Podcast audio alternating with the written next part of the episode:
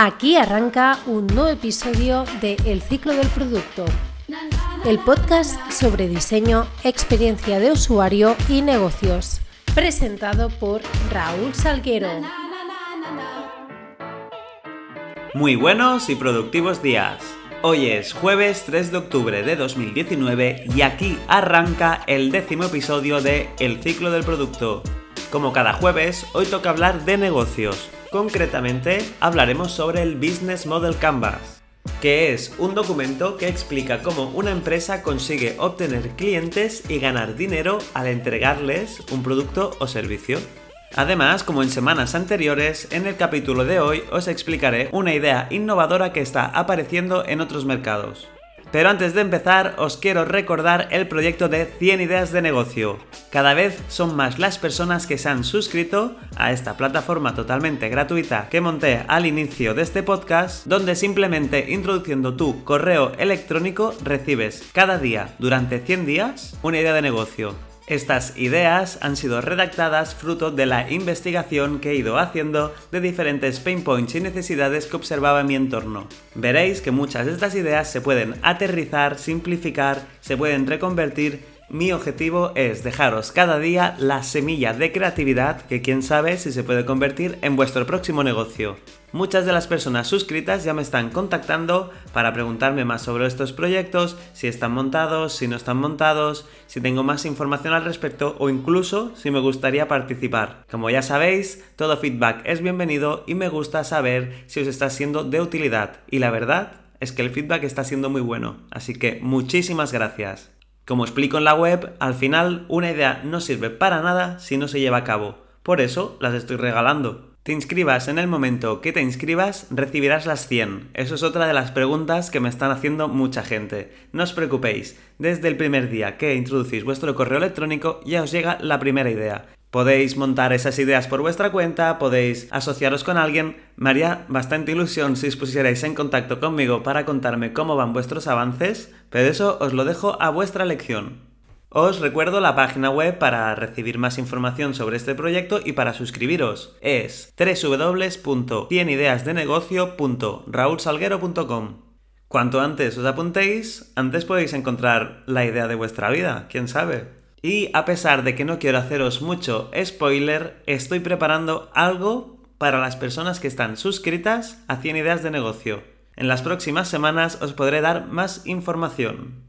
Y bien, como siempre os digo, recordad que me podéis contactar tanto en LinkedIn, si me buscáis como Raúl Salguero Lorente, me podéis enviar un correo electrónico a hola.raulsalguero.com y me podéis enviar vuestros mensajes en cualquier momento, vuestro feedback, vuestras peticiones, todo lo que necesitéis. Y ya de paso aprovecho para hacer un llamamiento. Si alguien tiene un membership site o un proyecto que está iniciando y le gustaría aparecer en este podcast, también puede escribirme. Yo estaré encantado de recibir noticias vuestras. Y ahora sí, después de esta introducción para ponernos al día de qué es el proyecto de 100 ideas de negocio, ha llegado el momento de empezar hablando de una idea innovadora que me ha resultado muy interesante y que está creciendo en otros mercados. ¡Empezamos!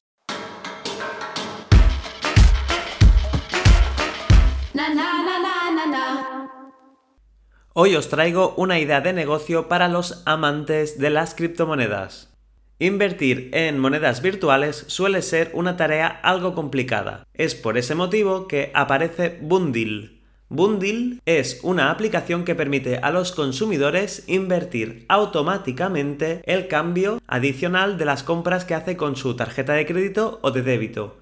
La plataforma redondea al alza las transacciones como puede ser pagar un café o comprarte una camiseta y luego invierte el cambio sobrante en una criptomoneda.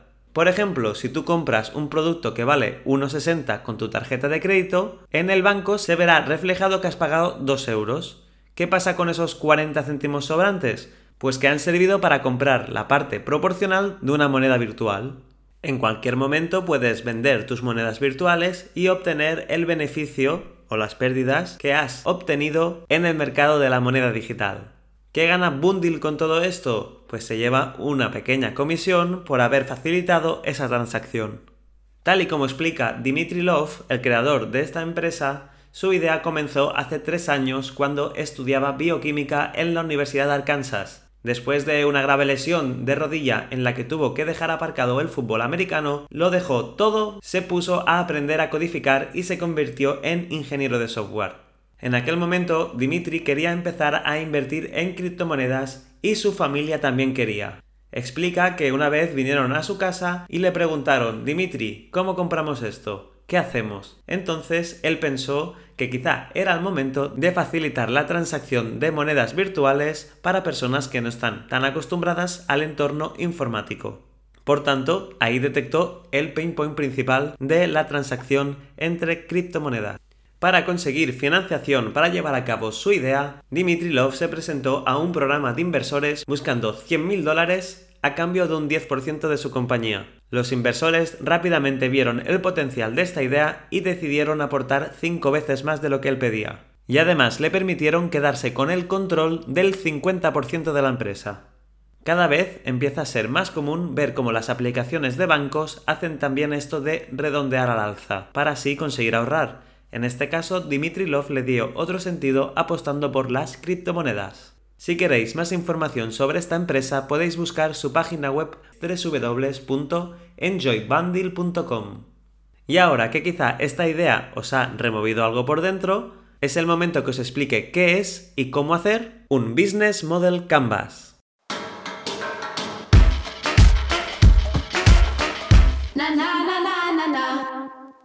Un Business Model Canvas es un lienzo en el que plasmar tu idea de negocio. Es una herramienta esencial para crear modelos de negocio, describiendo diferentes aspectos de tu idea de negocio necesarios para el correcto funcionamiento de tu proyecto.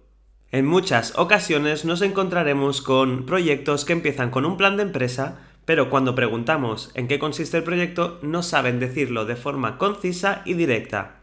Sea cual sea la idea o empresa que vas a lanzar al mercado, es imprescindible empezar por un modelo de negocio.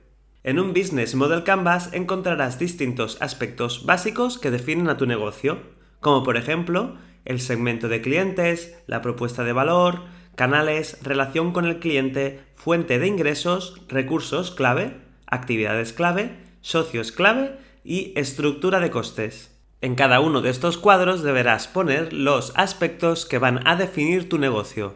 Empezamos por el segmento de clientes. En este cuadro pondrás la segmentación del mercado, es decir, a qué grupo de personas queremos ofrecer nuestro servicio o producto. Podemos agrupar a estas personas por diferentes necesidades a las que satisfacer o diferentes canales a través de los que llegar, incluso los diferentes tipos de relaciones o los diferentes tipos de oferta. Por ejemplo, para definir tu segmento de clientes puedes llegar a rellenar esta parte del cuadro diciendo que vas a dirigirte a un mercado de masas, a un nicho concreto, a usuarios segmentados, usuarios diversificados o a multisegmentos. Una vez escrito todo el contenido en este cuadro, es el momento de pasar al siguiente, la propuesta de valor. La propuesta de valor describe el conjunto de características y beneficios que crean valor a un segmento específico. Explica el servicio o producto que ofrecemos a nuestros clientes y es una de las claves del Business Model Canvas. Dentro de propuesta de valor puedes decir que tu producto va a ser una novedad, que va a mejorar en rendimiento, que se va a especificar en la personalización, en el diseño o quizá en el precio.